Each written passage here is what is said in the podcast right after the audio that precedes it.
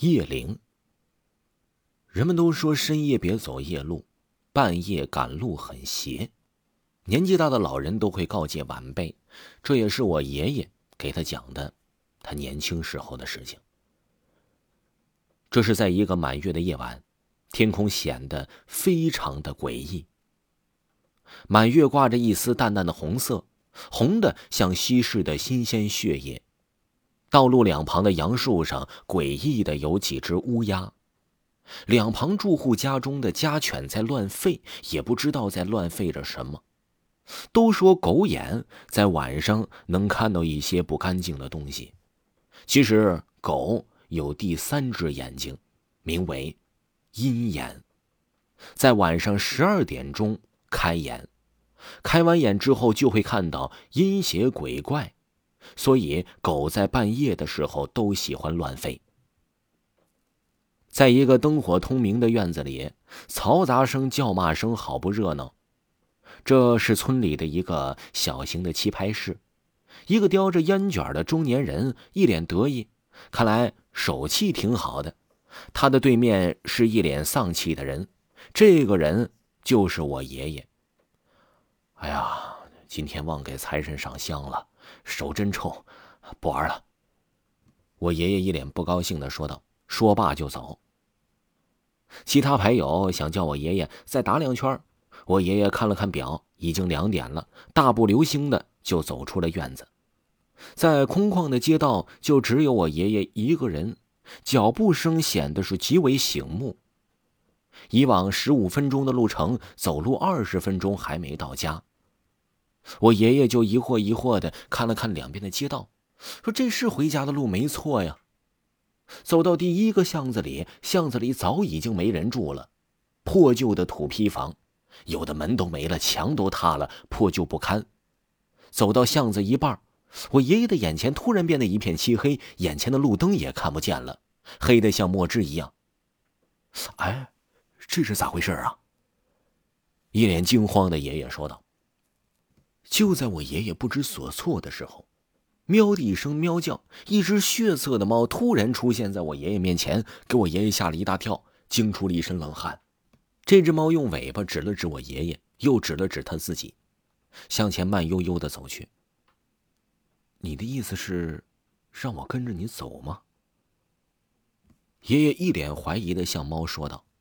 那只猫回过头来，很像人一样的点了点头。我爷爷正不知道咋办呢，索性。也就跟着那只猫一步一步的走，这只猫一会儿直走，一会儿转弯，也不知道走了多长时间。猛然间，那只猫回过头，眼中射出血光，正中我爷爷的眼睛。我爷爷眼中充满了红光，变得呆滞起来。那只猫向前走了一个半圆的路线，转过身子，用尾巴向我爷爷勾了勾。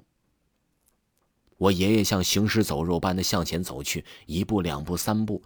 就走到十步的时候，那漆黑如墨的空间中钻进了一头象牙白独角兽，一只通体发着白光的猫。这猫的身上都是符咒，全身白光大显，头顶的独角射出一张白色挂满符咒的大网，一下把血猫罩住。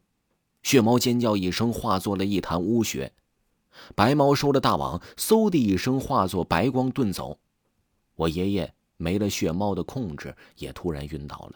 因为我爷爷的身体也不是很好，也是已经打了很长时间的麻将了，他的脑袋呀也十分的混乱，于是就应声倒下了。天一亮，我爷爷醒来的时候，发现自己躺在一口深不见底儿的井旁，只要再走三步，就会跌落在井中。我爷爷惊出一身冷汗，起身跑向家。起身跑回家之后。爷爷躺在这炕上，就沉沉的睡了一觉。在睡觉之中，他又梦见了昨天晚上那只猫所发生的那件事。但是那只猫貌似出现了一个人形，在告诉他：“你那天千万不要打麻将。当那天晚上你如果打麻将的时候，那那天死的可就不是我了，那就会是你了。”爷爷说：“为什么偏偏在那天打麻将的时候，那只猫会跟上我呢？”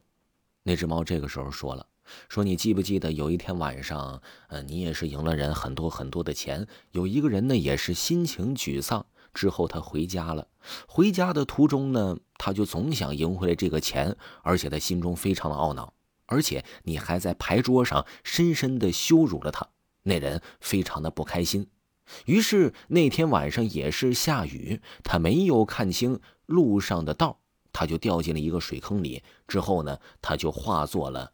这个独角兽了，他这回回来就是来报复你的。从此之后，我爷爷说那天晚上的事儿非常诡异，他再也不想做到那天晚上的噩梦了。甚至于做到那个噩梦，他都会梦到那个人出来给他拉到水潭底下。晚上，爷爷再也不敢出门了，甚至打麻将的时候，他都逐渐的减少了频率。老一辈的人说，我爷爷遇到叶灵了，人分善恶。叶灵也有善恶，说我爷爷运气不错，还是能回来的。听众朋友，本集播讲完毕。如果没有听够本部专辑，可以听一下维华新出的《灵异鬼事》，维华讲民间鬼故事的第二季，点击账号即可听到更加惊悚、更加恐怖。咱们下期再见。